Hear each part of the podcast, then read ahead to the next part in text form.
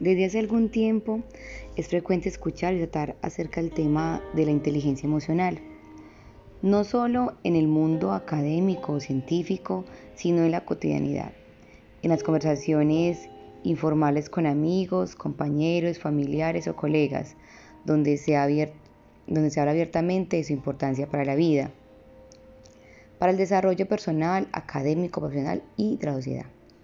Es evidente que para que nos vaya bien en la vida no solo es importante tener conocimientos académicos, técnicos y disciplinares, sino también desarrollar habilidades para manejar y utilizar las emociones a nuestro favor en los diferentes momentos y cambios de la vida. Aquellos en los que nos sentimos felices y exitosos, pero también en aquellas situaciones difíciles que nos generan múltiples complejos, malos sentimientos y emociones. De esta manera, en el año 1997, los psicólogos Mayer y Salovey plantearon que la inteligencia emocional se desarrolla a partir del conjunto de cuatro habilidades, pero hoy de la que queremos hacer énfasis es la regulación emocional, que implica estar abierto a experimentar todo el bagaje emocional placentero o displacentero y saber manejar adecuadamente las emociones propias y las de los demás, moderando las aflictivas y fomentando las positivas. Respecto a esta área, que es la área interpersonal, la inteligencia emocional juega un papel primordial en el, establecimiento y construcción de relaciones con el otro. Las personas emocionalmente inteligentes tienen la habilidad de percibir, comprender y manejar las emociones en la propia experiencia y en la interacción con los demás. Saber gestionar las emociones nos lleva a construir vínculos más sanos que impactan positivamente tanto en nuestra calidad de vida como en nuestro bienestar. Una persona que desarrolla competencias emocionales entabla mejores relaciones sociales y genera una mayor probabilidad de recibir apoyo y buen trato por parte de otros.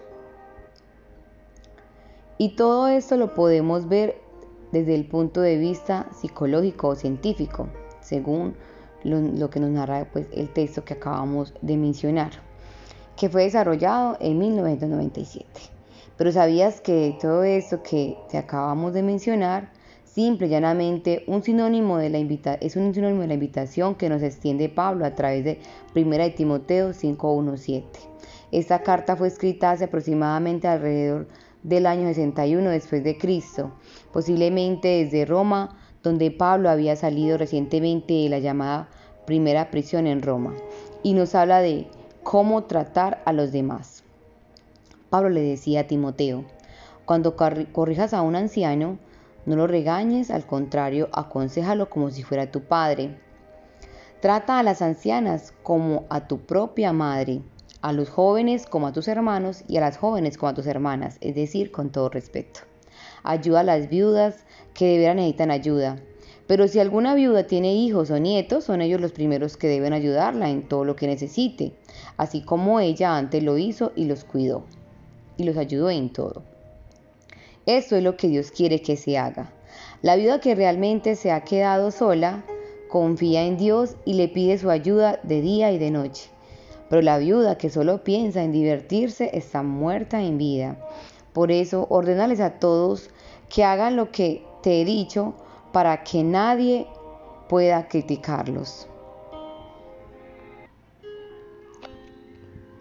Oculto en estos pasajes se encuentran percepciones profundamente psicológicas que dicen que la manera de tratar a las personas depende de lo que vemos en ellas. En el mundo Casi todas las personas pertenecen a la categoría de un rival que está intentando derrotar a la competencia o un amigo al que puede usar para avanzar.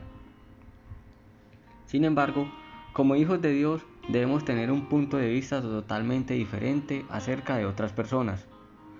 Pablo le dice a este joven Timoteo que considere a los ancianos como miraría a su propio padre, que los vea como hombres con cierto grado de experiencia, hombres que han sobrevivido a crisis en sus vidas, hombres que han desarrollado un cierto grado de comprensión y de sabiduría. Además, Pablo le dice a Timoteo que considere a los hombres jóvenes como si fuesen sus hermanos. De nuevo, esto recuerda a Timoteo que está formando parte de una relación familiar. Los hombres jóvenes no son sus rivales ni sus enemigos, son sus hermanos. Una relación como hermanos implica ser abiertos y honestos los unos con los otros, mostrando respeto e interés los unos por los otros.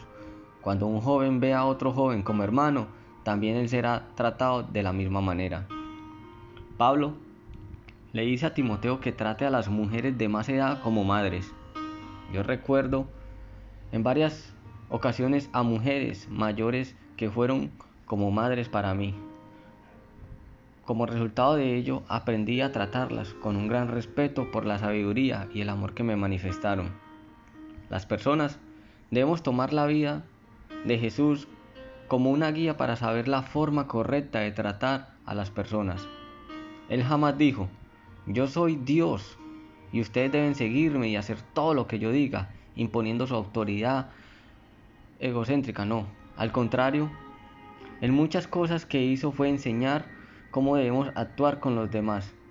Perdonó pecados. Jesús era misericordioso, piadoso, aun con aquellos que no lo merecían ayudaba a los pobres, sanaba a los enfermos y muchas otras cosas. La palabra precisamente en el Nuevo Testamento nos revela que era el trato de Jesús con la gente. Era un trato amigable, era un trato de ayudar. En un pasaje muy conocido podemos leerlo y enseñando sobre la importancia de perdonar y que al hacerlo nosotros también obtendremos el perdón. En Mateo 6:14 dice, si ustedes perdonan a otros el mal que les han hecho, Dios, su Padre que está en los cielos, los perdonará a ustedes. Jesús desea que sus seguidores lo imitemos, y así como Él mostró misericordia y piedad por los demás, nosotros también lo mostraremos, incluso por aquellos que no, lo merecen. Quiere que ayudemos a los pobres, que oremos por los enfermos, que animemos a los afligidos de corazón y que usemos la luz de la palabra para alumbrar a los que viven en tinieblas espirituales. Si no llevamos a la práctica las enseñanzas de Jesús y por lo contrario mostramos a las personas lo opuesto al amor de Dios, por lógica ellos comenzarán a vernos con malos ojos. Y este será un mal testimonio de nuestra fe. Y lo peor, ellos al ver nuestro maltrato no querrán acercarse a Dios en cambio, si ven su amor en nosotros, desearán tener ese mismo amor para compartirlo con otras personas. Si nos mostramos amorosos con el Creador y tratamos mal a las personas, nuestra relación con Él no será la mejor. Y esto sencillamente porque habríamos entristecido al Espíritu. Se podría decir que la relación que tenemos con las personas es un fiel reflejo de la relación que tenemos con Dios. Y es imposible estar bien con Jesús si tratamos mal a las personas.